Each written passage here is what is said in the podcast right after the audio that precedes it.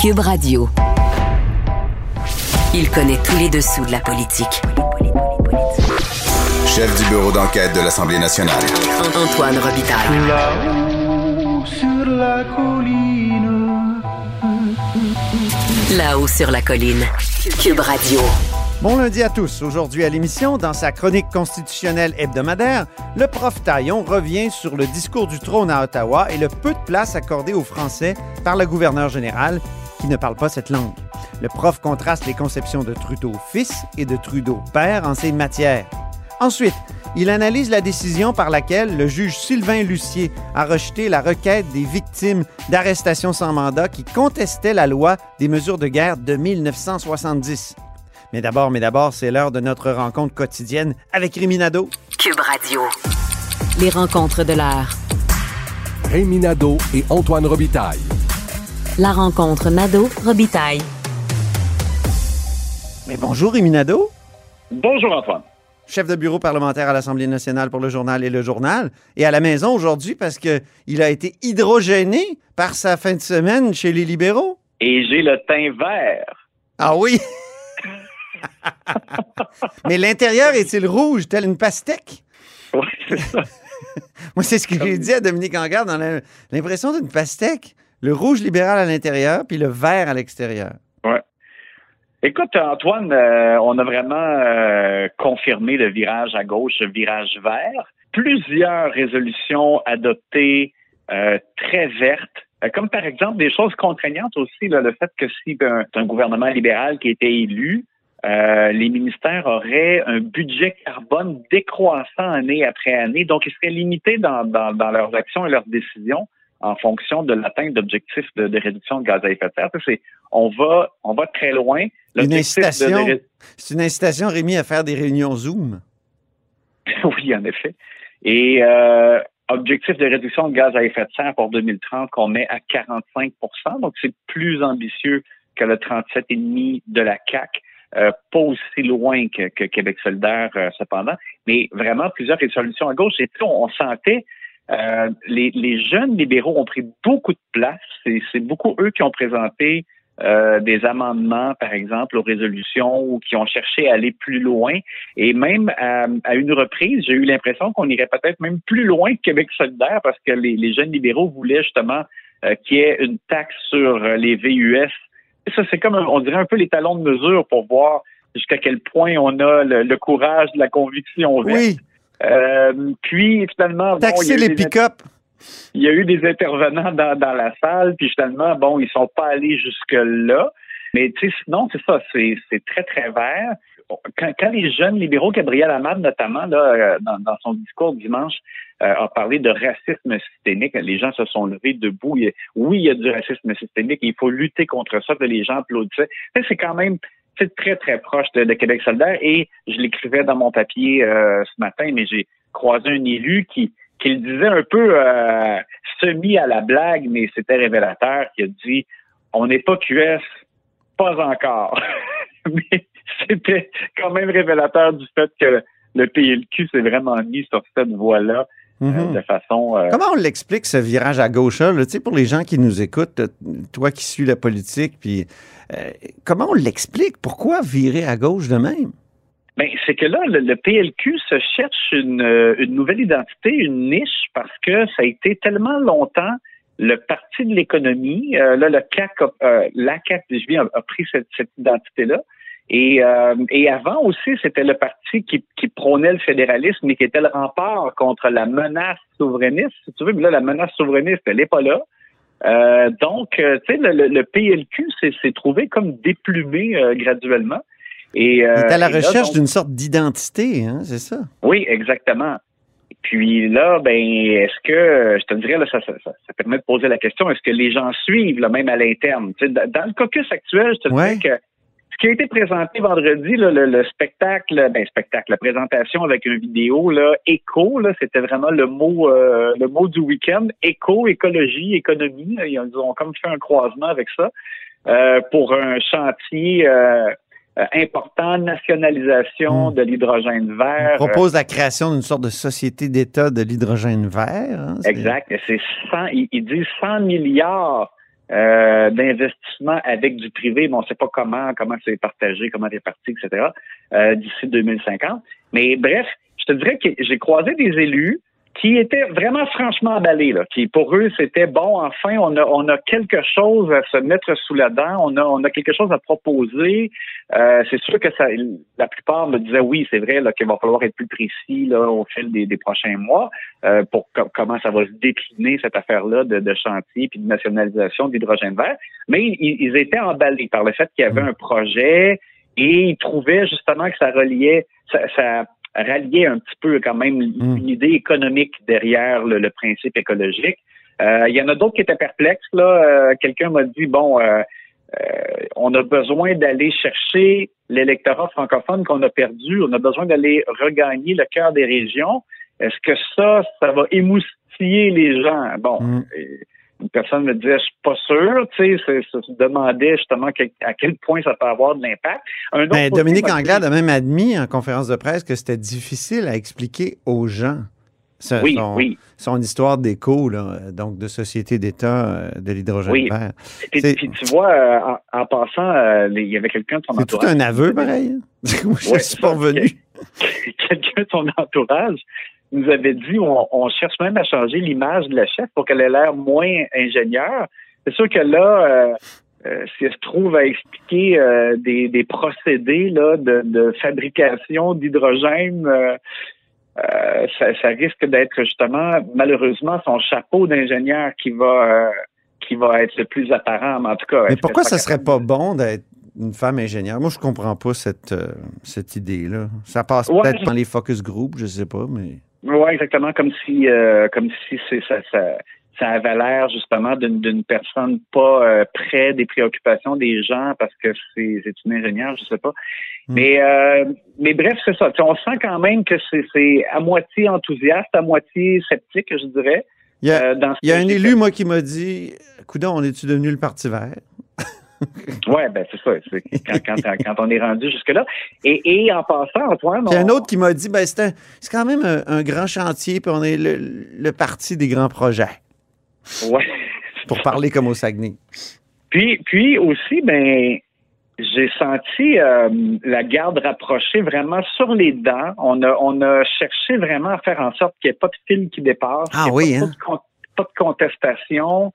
Euh, donc, quand les journalistes ou des chroniqueurs, par exemple, comme moi, là, dans les corridors, parlaient à des élus, euh, je te dis qu'il y en a qui n'avaient pas le, c'est pas tous qui avaient la même liberté. Il y en a la, la whip euh, du parti, euh, on dirait. euh, La whip fouettait. de, oui, surveillait de près ce qui se passait, avait l'air de vouloir garder le contrôle de ce qui est dit. C'est Philomena ça.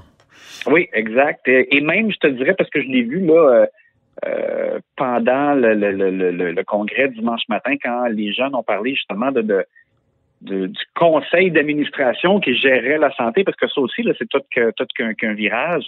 Ce serait plus le gouvernement là, qui, qui déciderait des orientations en santé. Là. Ça serait comme une, un- une, une entité indépendante avec un conseil d'administration sur lequel il y aurait des des utilisateurs du réseau, des travailleurs et des gestionnaires euh, à part égale. Euh, euh, je, je- je faisais des blagues là-bas en disant c'est comme une assemblée constituante, là, mais, euh, Ouais. mais bref, j'ai vu. Mais ça, ça avait été proposé par la commission Claire, une agence Ouais. de la santé pour dépolitiser la santé. Donc, ça fait 20, 25 ans que ça se discute. Même Philippe Couillard avait parlé de ça.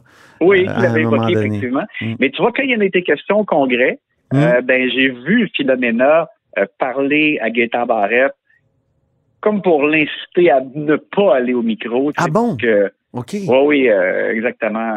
Alors, euh, tu vois, j'ai trouvé que c'est ça. On, on avait cherché à, vraiment à faire en sorte que ça reste un environnement plutôt contrôlé pour, Donc, le- peut- pour ce peut-être peut-être même que certains acteurs là, dans le parti euh, ont été baïonnés. Ben, c'est possible, là, parce que tu, vois, en tout cas, c'est- je te dis pas que nécessairement Gaétan Barrette serait allé au micro, mais j'ai vu qu'elle est allée le voir pour euh, lui dire euh, de, laisser aller le débat. Il n'y avait pas beaucoup d'anciens libéraux, ça, ça a été souligné dans les questions. euh, où étaient les, les, les- les- les militants traditionnels. Il y en a un qui s'est pointé, c'est le père de Marie Montpetit, puis Marc Montpetit, puis lui, il a dit que le parti n'était plus euh, son parti. hein. Il, il a démissionné, je pense, aujourd'hui, là, de, de, de, de ses, euh, de ses fonctions dans la commission politique, par exemple, ou comme euh, à la tête de l'association de Soulanges. Donc, mais où étaient les anciens libéraux? Ça, c'est une grande question. Ben, c'est la question que je me suis posée parce que, tu sais, on pouvait les compter sur les doigts d'une seule main là, sur l'ensemble du week-end. Puis, tu sais, quand on parle d'anciens libéraux, je ne vais pas nécessairement dire vieille garde, là, dans le sens que, tu sais, on pense souvent, par exemple, à Jean-Marc Fournier, euh, tu sais, un, libéral pur jus. Bon, il n'était pas là, mais, mais tu sais, au-delà de ça, je dis, moi, je pense aussi euh, à des gens qui, euh, qui sont aussi pas vieux en âge, tu sais, comme par exemple, où était Sébastien Proux, où était Stéphane Billette, où était Véronique Tremblay, je sais pas, sais, où était euh, Ben oui. Sam Hamad, où était Robert Poetti, où on, je dirais, on, on pourrait... euh, Ronald Poupard était là, Rémi? Donc, euh, l'ancien conseiller de Robert Bourassa et même de Jean Charest. Oui, lui, il a, lui, il a vraiment comme complètement donné sa bénédiction à ce virage-là. Il pense que c'est c'est là qu'il faut aller. Euh, mais tu sais, je, je- je trouve que c'est révélateur. Il y avait, tu sais, ils sont pas stimulés, les, ceux, ceux qui, qui étaient là il y, a, il y a encore pas si longtemps. Et euh, bon, est-ce qu'ils ont tous comme quitté le navire? Moi, il y en il y a- les quelques-uns que j'ai parlé me disaient justement qu'il y en a beaucoup qui ont complètement décroché. Euh, mais c'est en dit long, ça veut dire qu'ils ils ont pas trouvé qu'il y avait là quelque chose de stimulant euh, pour eux, visiblement. Il y en a un que j'ai vu, mais je veux quand même le signaler, c'est le nouveau sénateur euh, Clément Gignac, puis il était là très brièvement, je lui ai parlé samedi. Oui, Et lui, justement, il dit que c'est l'ancien ministre de l'économie. euh, bien en sûr. Oui. Et lui, il dit qu'il a même donné quelques avis à Dominique Anglade euh, en lien avec euh, de- un peu le virage puis l'hydrogène vert. Et lui, il pense que c'était vraiment la chose à faire. Il a dit l'environnement, c'est, le sujet le plus préoccupant, le- l'enjeu là, pour les dix prochaines années. Alors, euh, lui, il trouvait que c'était une bonne idée. Mais de façon générale, je trouve que c'est quand même, ça en dit long le fait que euh, euh, c'est comme si euh, il y en a beaucoup qui ont déserté et, Mhm. et, et là, alors qu'on avait l'occasion de, de, de se retrouver dans un congrès en personne, ben il y avait pas, euh, il y avait- on reconnaissait pas l'équipe Mm. libérale euh, des Ben non. dernières années. Terminant, Rémi, euh, est-ce qu'il va y avoir un nouveau porte-parole en santé? C'était Marie Oui. Montpetit. Après ça, ben, Dominique Anglade a repris le dossier, mais en, tout en disant qu'elle ne le reprendrait pas longtemps. Donc, est-ce qu'on sait qui va Écoute, remplacer? Je, je- euh, je vais y aller d'une prédiction, mais au- aussi le fait que euh, ça devrait pas tarder, je pense, parce que tu vois, même dans les, les résolutions au cours du week-end, il, il était question du fait que le chef du gouvernement devrait euh, s'occuper des questions environnementales lui-même. Donc, si on suit la même logique, là, Mme Anglade n'est pas première ministre, mais au sein de son parti, ça serait logique donc que- qu'elle prenne la question environnementale, si on, si on suit la, la philosophie et, euh, et raison de plus donc pour, pour ne pas garder la santé. De toute façon, elle l'avait dit que- qu'elle redonnerait la santé à quelqu'un. Il faut s'attendre à un petit rebrassage de cartes. Et moi, je pense que ça pourrait être mon chef d'éragie euh, qui a une- une- Ouais. un, un doctorat en santé publique Hmm. euh, et qui fait partie, je pense, de, de, de ceux, là, comme par exemple, comme André Fortin ou comme Isabelle Melançon, comme qui, qui sont assez proches de Dominique Anglade et qui représentent euh, plus l'avenir de, de la formation, si tu veux. Alors, moi, je serais pas étonné. C'est sûr que ça pourrait aussi être André Fortin qui, qui a déjà été euh, porte-parole en matière de santé et euh, et Marc Tanguay, on me disait Marc Tanguay a bien fait euh, pour talonner euh, Mathieu Lacombe sur les garderies, mais en même temps, moi je, moi, je trouve que Mathieu, euh, dans le cas de Marc Tanguay, des fois, euh, il a du mal à délimiter jusqu'où il peut aller. Là. Des fois, il est bon. Il y a l'indice, indice partisanerie très élevé. Oui, indice d'inflammabilité. Eh euh, mon Dieu. alors, euh, je, que donc, Hey, faut- je, je, je ne faut travailler là-dessus, là, notre- mais, je, mais je dirais vraiment mon chef des régies. Moi, je pense que ça serait un choix euh, euh, fort possible. Faudrait travailler là-dessus, notre indice d'inflammabilité partisane. Tu sais, on pourrait donner une cote à chaque, à chaque élu. Merci Rémi. Repose-toi là. Hey, ça m'a fait penser à Richard Merlini qui agaçait Claude Béchard euh, quand Ah il oui? y avait la hausse Ah oui? de l'essence. Il disait l'indice euh, Béchard à la pompe. Oui, l'IBP, je me souviens très bien. Salut Rémi, merci beaucoup. Salut, bye.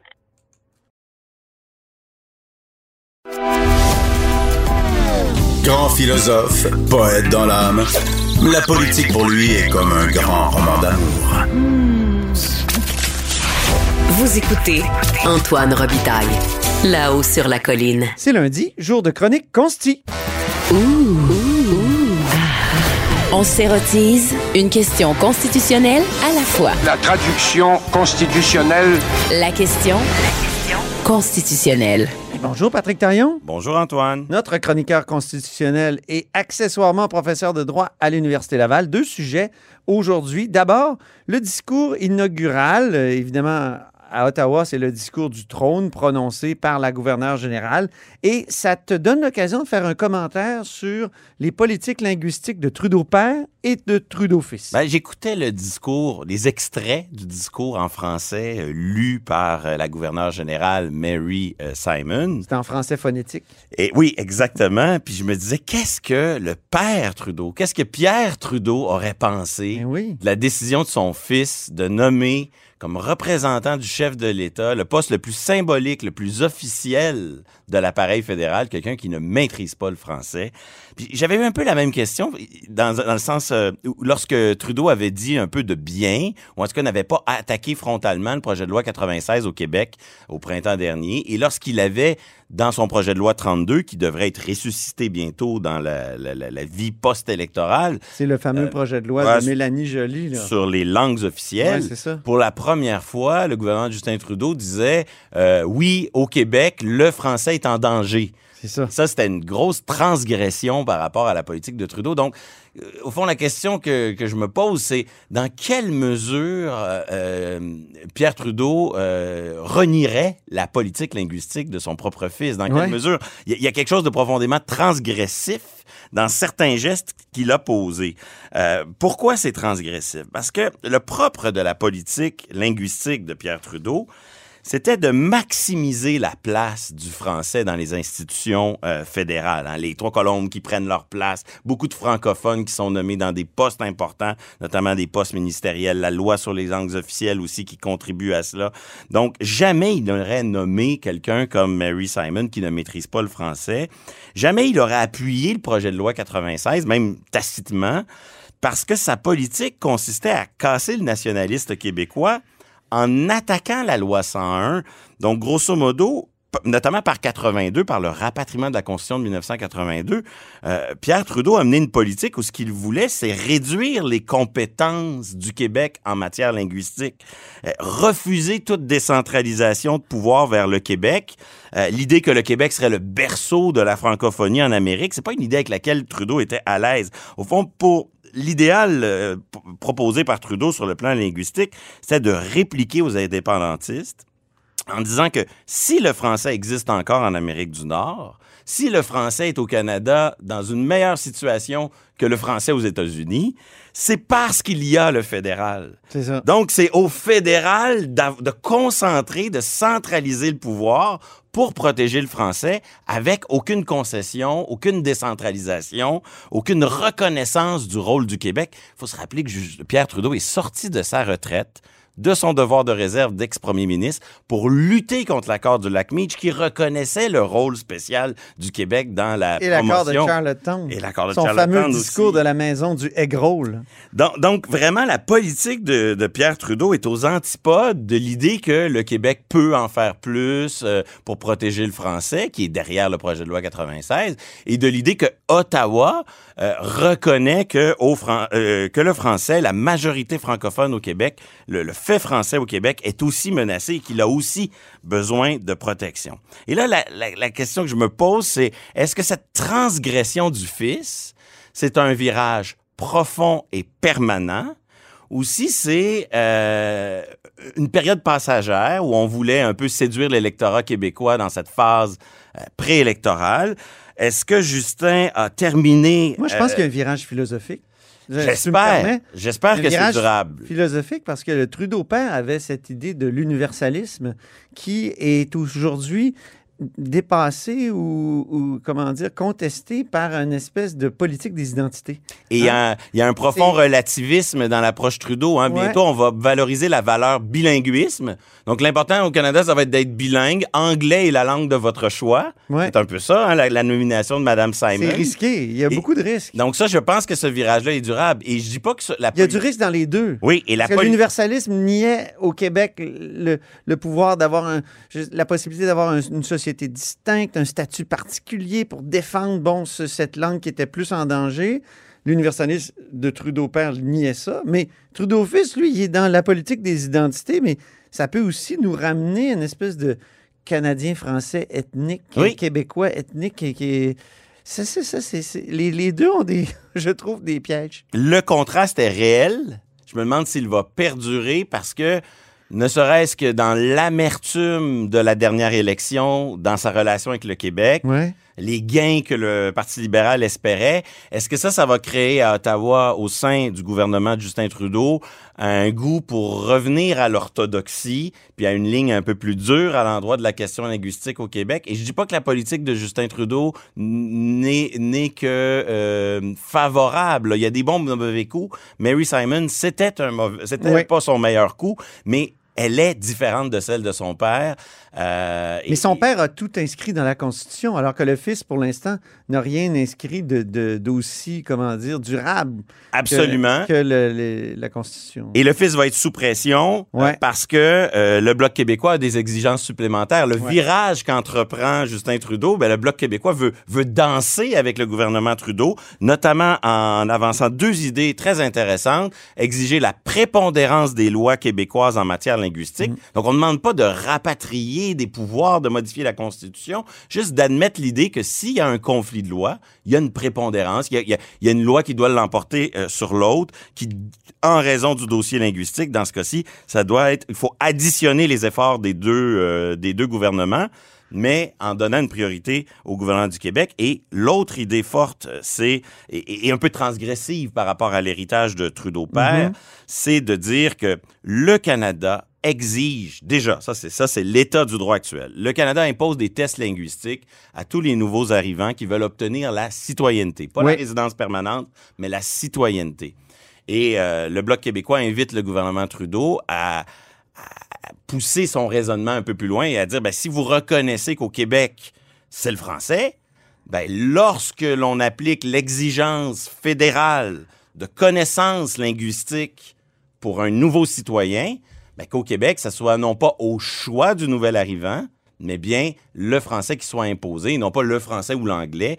Et donc, ça, c'est une idée importante parce que ça n'empêche pas le statut de résident permanent. Un résident permanent peut avoir pratiquement les mêmes droits tout en ne maîtrisant pas le français, mais ça envoie un message extrêmement fort aux nouveaux arrivants. C'est presque les avantages de la souveraineté sans les risques, parce que le message qui sera envoyé par le gouvernement Trudeau, c'est que au Québec, c'est pas pareil. Il y a partout une exigence linguistique, mais elle s'adapte à la réalité du Québec et pas besoin de modification constitutionnelle pour aller sur ce, ce type de modification. Donc, le gouvernement pourra pas dire je veux bien, mais je peux pas. La Constitution, c'est compliqué. Il, il n'a qu'à le mettre dans sa loi. Le fera-t-il? Parlons d'octobre 1970 maintenant. Il y a la requête de Gaétan Dosti et Justice pour les prisonniers d'octobre 1970 qui a, qui a été euh, rejetée. Oui, la semaine dernière, par le juge Sylvain Lucier. On le connaît bien, Sylvain Lucier, parce que L'ancien de la des- commission euh, Gomery Oui, et un- de la commission Charbonneau, Oui, une star, brièvement. Une star de la commission Gomery, nommée par le gouvernement Trudeau en 2016. On a parlé de lui à ce micro parce que c'est lui qui a suspendu, à la demande des commissions scolaires anglophones, euh, la réforme des commissions scolaires et on attend la décision finale dans ce dossier. On attaquait quoi ici? Ouais. Ben, au fond, grosso modo, ce sont les, les- les- le requérant, c'est Gaétan Dosti, jamais été membre du FLQ, étudiant à l'époque, connaît deux arrestations le 16 et le 17 octobre, finit par faire 11 jours de prison, mais jamais accusé de rien. C'est loin tout ça, ça fait plus de 50 ans. Mais de nouveaux faits sont révélés à l'occasion du, euh, de la commémoration du 50e, notamment à travers les recherches d'Anthony Beau- Beauséjour, euh, qui, qui montrent que lorsqu'on a adopté la proclamation qui a mis en place la loi sur les mesures de guerre, on a adopté un texte qui était rédigé uniquement en anglais, Ah. ce qui contrevient à l'article 133 de la Constitution canadienne. Un argument qu'on pouvait pas savoir parce qu'il fallait fouiller dans les archives pour trouver le document. Et donc, il y a eu euh, une irrégularité qui a été faite. Donc, on, attaquait quoi? Ben là, c'est c'est là que je pense qu'il y avait une force dans la requête qui avait été déposée, mais aussi des faiblesses. C'est-à-dire qu'il y avait plusieurs arguments intéressants, mais qui se mélangeaient peut-être avec plusieurs arguments euh, tellement audacieux qui ont peut-être fini par faire peur aux juges, qui l'ont un peu apeuré. Je pense, euh, je pense parmi les arguments intéressants et très d'actualité par ailleurs. Euh, en octobre 70, il n'y avait pas la charte canadienne. Non. Hein, C'était pas encore adopté, mais il y Il y avait avait la son déclaration. il y avait la Déclaration canadienne des droits, qui, un peu comme la Charte québécoise et la Charte canadienne, contient une disposition qui permet de déroger à certains droits lorsque le politique le juge nécessaire. Mais dans tous ces textes, c'est toujours la même chose. Ce- Ces textes mentionnent que c'est le Parlement, donc le législateur, qui peut déroger, jamais le gouvernement. Or, en octobre 70, le Parlement n'a jamais dérogé à la, Ah la non, Déclaration ça a été, canadienne. donc ça a été un décret adopté été- par le gouvernement, mais on dit toujours la loi sur les mesures de guerre. Oui, mais la, la loi Ah, ne contient pas la dérogation. On a invoqué, c'est ça. C'est ça. OK, Et par donc- décret, on a invoqué une loi préexistante. Ouais. Et donc, la question oui. fondamentale, c'est est-ce que le gouvernement a le pouvoir de déroger aux chartes? C'est une question qui, qui aurait pu se poser pendant la C'est COVID. pas l'exécutif. C'est pas, c'est pas une question totalement. euh, Ouais, C'est une question qui, qui a une certaine actualité. L'autre question, c'est la question de la langue. Est-ce qu'on a violé l'article 133? Là, on a des, des recherches d'archives qui montrent que oui. Ça aurait été intéressant d'avoir une décision. Le juge a décidé que non, il refusait d'entendre l'affaire. Il rejetait l'affaire avant même qu'elle n'ait pu euh, commencer. À ça se mélangeaient d'autres arguments. On cherchait à, à refaire le débat sur est-ce qu'il y avait vraiment une insurrection appréhendée? Ouais. On cherchait à mobiliser des textes internationaux et certaines normes non écrites de la Constitution. C'est peut-être ces arguments un peu moins euh, efficaces qui, à mon avis, ont, ont peut-être euh, fait peur aux juges dans ce débat. Chose certaine, le, si je résume le raisonnement du juge Lucier, c'est que c'est, je le cite, c'est une question purement théorique. Son juge, euh, la juger aujourd'hui n'aurait aucune utilité pratique. Euh, donc, il dit les, instru- les tribunaux ne doivent pas être instrumentalisés pour des débats politiques. Pour, leur rôle, c'est de dire l'état du droit. Eh, mon Pourtant, Dieu. en refusant de répondre, ils nous privent de certaines réponses sur l'état du droit qui auraient pu être très utiles. Mais surtout, euh, je pense que c'est ça qui est important. La, la décision du juge Lucier n'est pas une mauvaise décision.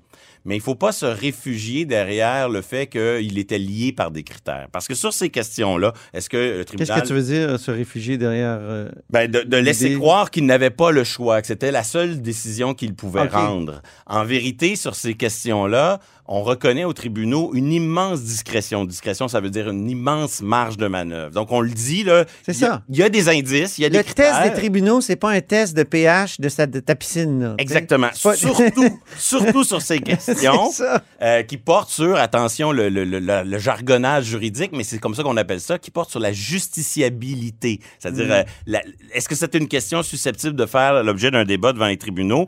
Et, et donc, ça va être très difficile pour les requérants d'aller en appel s'ils décident d'y aller. Parce que comment on peut dire qu'un juge de première instance a fait une erreur quand l'état du droit, c'est de dire que le juge peut faire ce qu'il veut?